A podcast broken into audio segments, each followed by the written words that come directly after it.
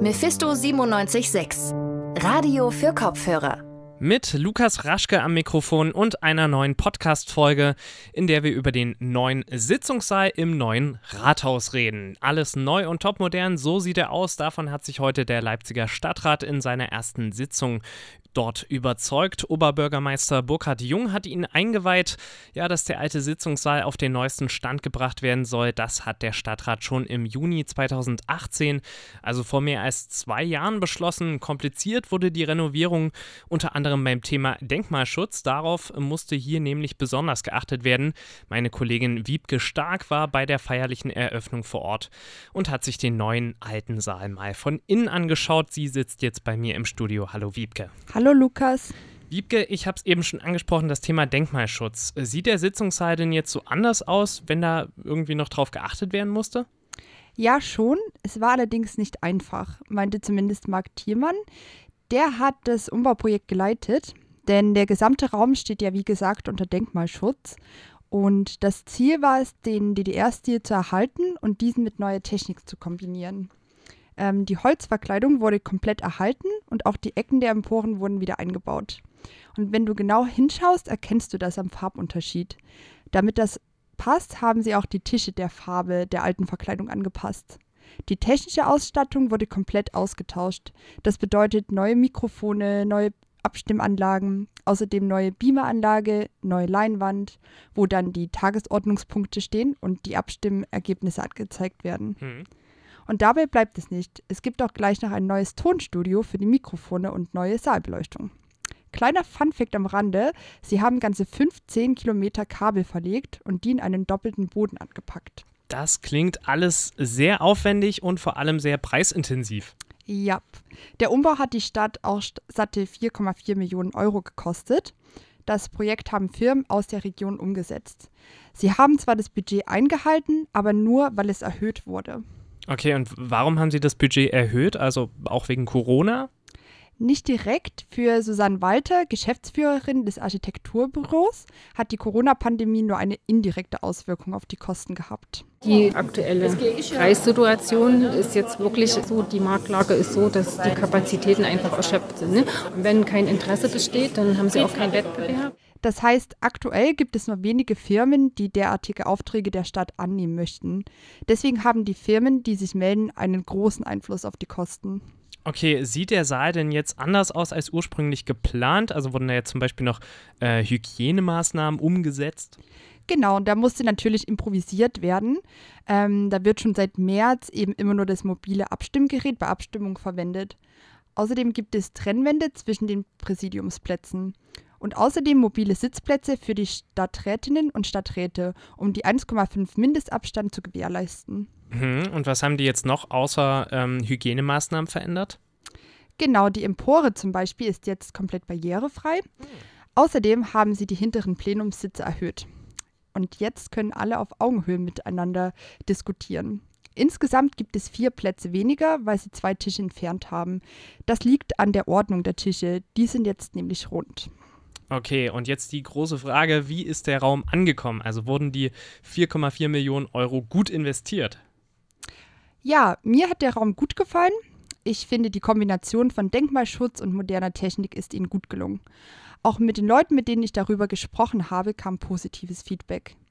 Annegret Jansen vom Jugendparlament findet den Raum auch gelungen.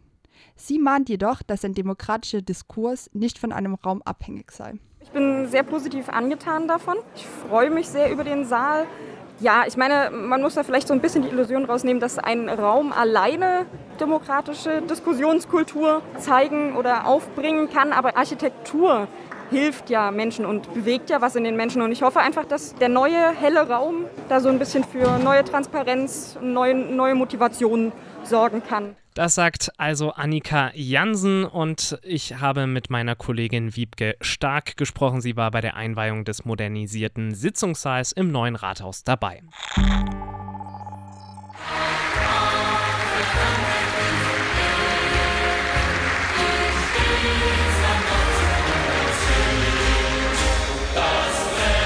So klang der 7. Oktober 1989, der eigentlich gar nicht als Meilenstein zur Wende bekannt ist. In der DDR brodelte es aber bereits gewaltig, als die SED-Führung den 40. Gründungstag feiert. Währenddessen gehen nämlich tausende LeipzigerInnen auf die Straße und fordern demokratische Reformen.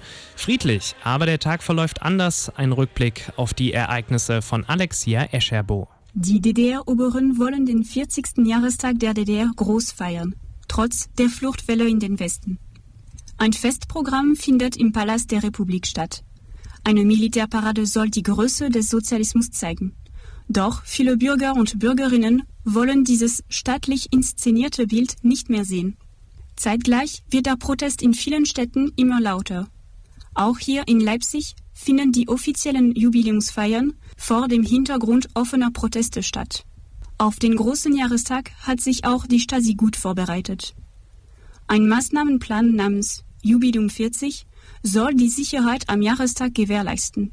Die sogenannte Sicherungsaktion wird vom Staatssicherheitsminister Erich Milke persönlich abgesegnet. Dennoch demonstrieren rund 7000 Personen in Leipzig.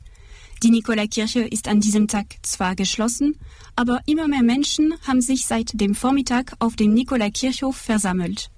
Anschließend wollen sie auf dem Innenstadtring demonstrieren. Doch an diesem Tag ist die Atmosphäre besonders angespannt. Das SED-Regime reagiert mit Brutalität. Bewaffnete Einheiten knüppeln auf Demonstranten und Demonstrantinnen ein. So heißt es im Bericht der Polizeikräfte über die Demonstration in der Innenstadt. Eine weitere Personengruppe bewegte sich ab 19.10 Uhr vom Nikolaikirchplatz durch die Innenstadt Richtung Hauptbahnhofsvorplatz, wo sie sich mit einem Teil der vorgenannten aufgelösten Personenbewegung vereinte. Weitere Versuche von Bewegungen wurden durch Sperrung der Bewegungsrichtung und Auflösungshandlungen durch Formation der Volkspolizei mit Sonderausrüstung unterbunden, wobei wiederum Zuführungen erfolgten. Erstmals setzen die Polizeikräfte Wasserwerfer ein und schlagen Menschen zusammen ein unbekanntes Bild für die Demonstranten.